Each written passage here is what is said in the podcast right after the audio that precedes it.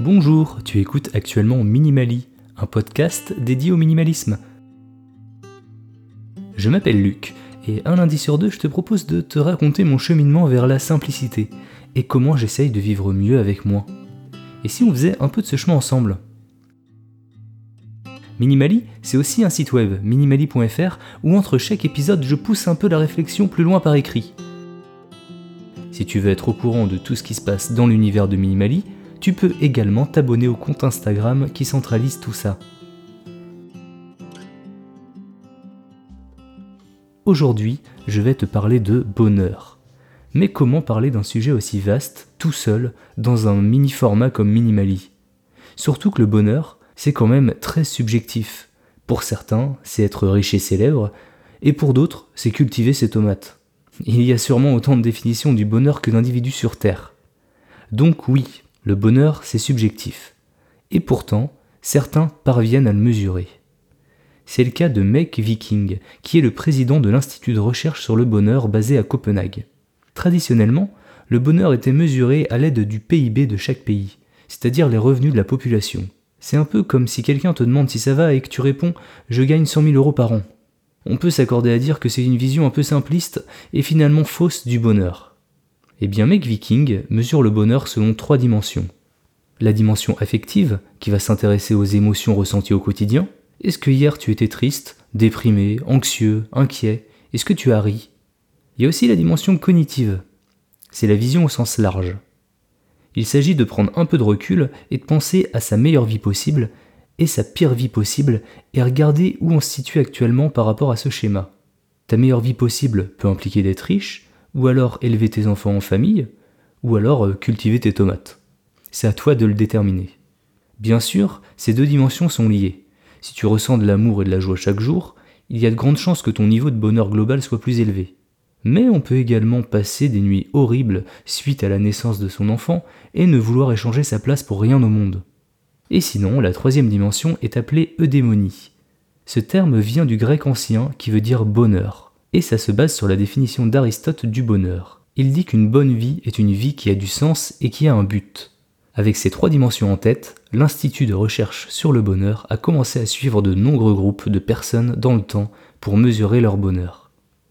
Meg Viking a aussi écrit des livres sur le sujet, dont le livre du Luque, que j'ai lu récemment et qui m'a donné envie de faire cet épisode. Ses recherches l'ont amené à faire le tour du monde, et dans son livre, il traite de certains facteurs qui influencent le bonheur et les met en corrélation selon les différents pays du monde. Moi qui adore les données et les statistiques, j'ai été servi dans ce livre.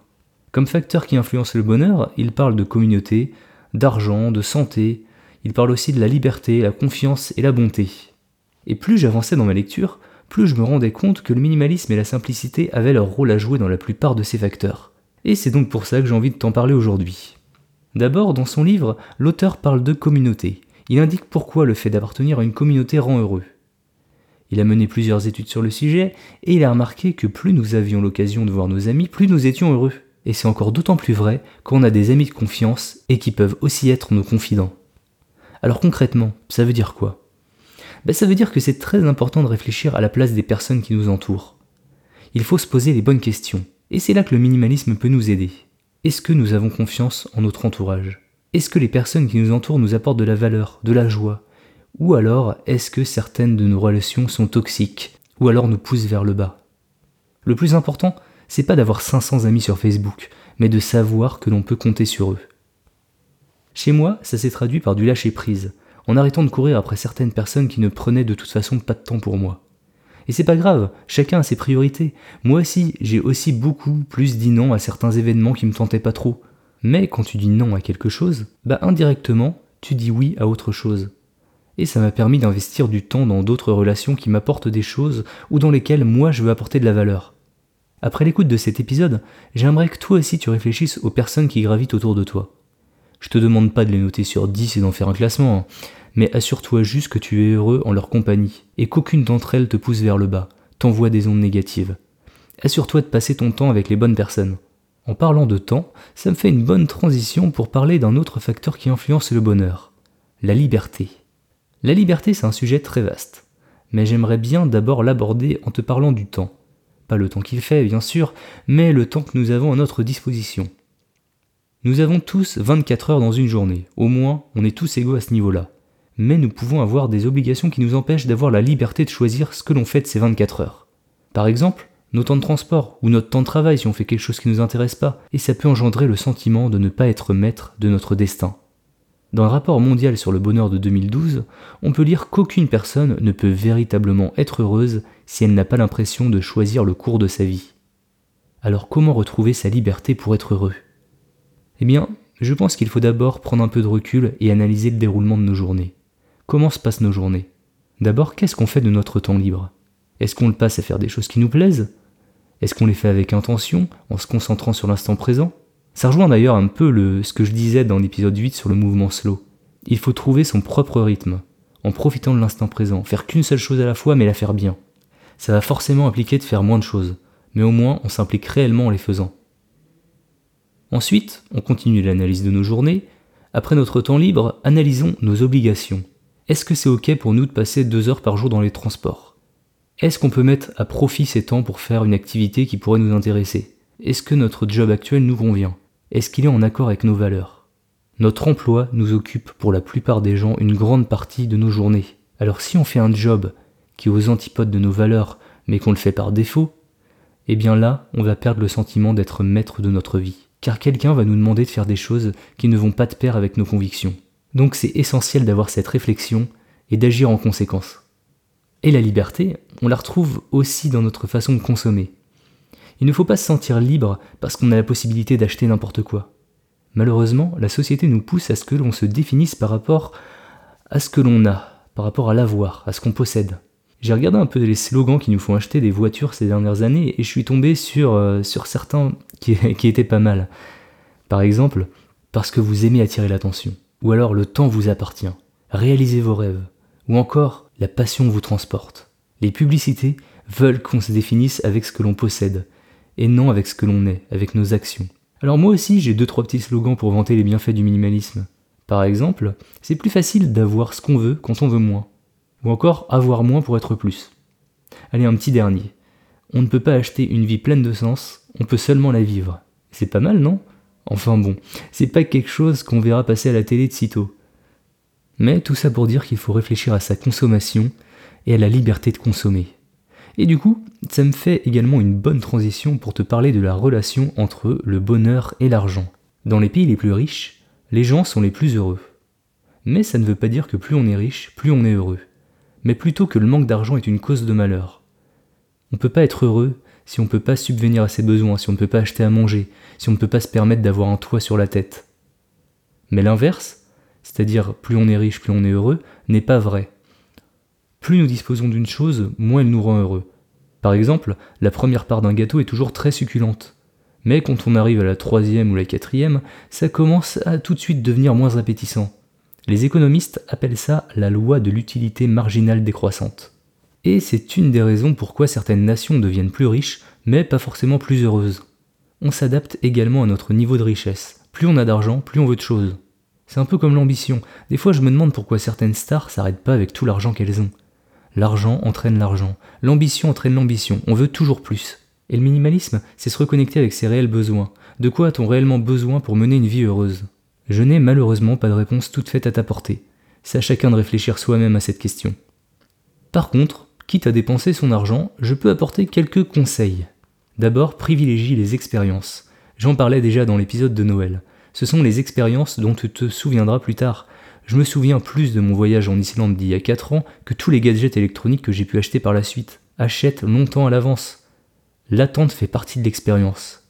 Qu'est-ce que tu aimerais faire dans 6 mois? Assister à un concert avec des amis, inviter quelqu'un au restaurant, prépare tout ça dès maintenant. Tu peux même viser plus loin. Qu'est-ce que tu voudrais faire dans 10 ans? Et tu pourrais même commencer à économiser sur un compte spécial bonheur pour arriver à cet objectif. Autre conseil, si tu dois faire un gros achat, réserve-le pour une occasion mémorable. Ça te permettra d'associer cet objet à une expérience, et donc ton objet aura une valeur tout autre que celle du prix sur son étiquette.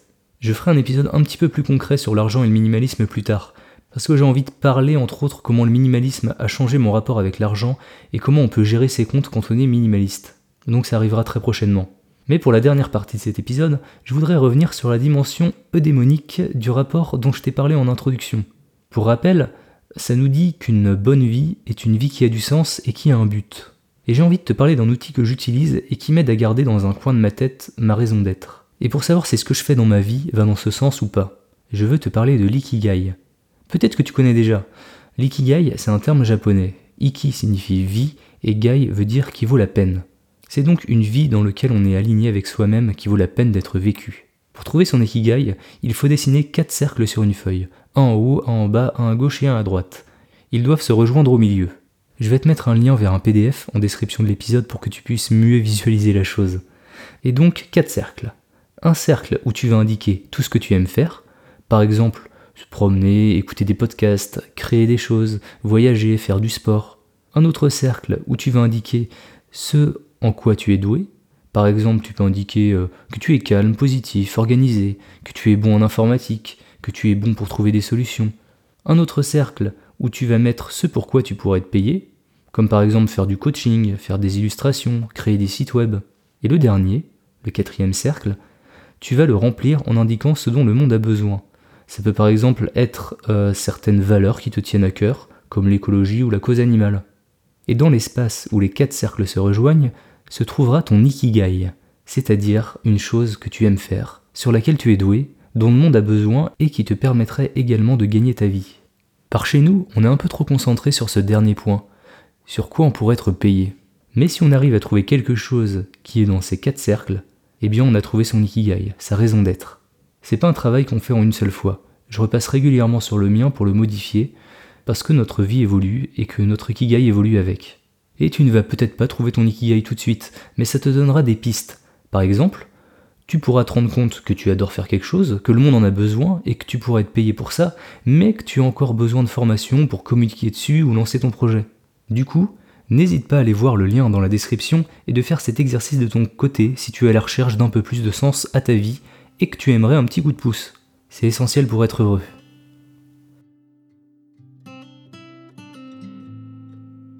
Et voilà, cet épisode sur le bonheur arrive à son terme. Si le sujet t'a plu et que tu veux aller plus loin, je te recommande de jeter un œil au livre du Luke. Ça se prononce Luke, mais ça s'écrit L-Y-K-K-E. Ça veut dire bonheur en norvégien. Je te mets le lien dans la description de l'épisode. Je te mets aussi le lien vers le livre précédent de l'auteur où il s'intéresse plus particulièrement au bonheur dans la culture danoise. Mais celui-ci, je l'ai pas encore lu. Minimali, c'est un podcast et un site web avec zéro pub. Tout ce contenu est gratuit et prend pas mal de temps à produire. Mais j'aime ça et je prends du plaisir à prendre le micro pour discuter de tout ça. Si tu veux me soutenir, tu peux aussi t'abonner au podcast, me laisser une note et un avis sur Apple Podcast. Et surtout, n'hésite pas à en parler autour de toi pour faire passer le message. Tu peux aussi me lire sur minimali.fr, il y a de la lecture entre chaque épisode. Et bien sûr, ma boîte mail, hello@minimali.fr est ouverte si tu as des remarques, des questions, ou l'envie de travailler avec moi, ou alors si tu veux juste me faire un petit coucou. Tu peux aussi m'écrire sur Instagram, dans tous les cas, je réponds à tous les messages. En attendant, je te souhaite une très bonne semaine et je te dis à très bientôt.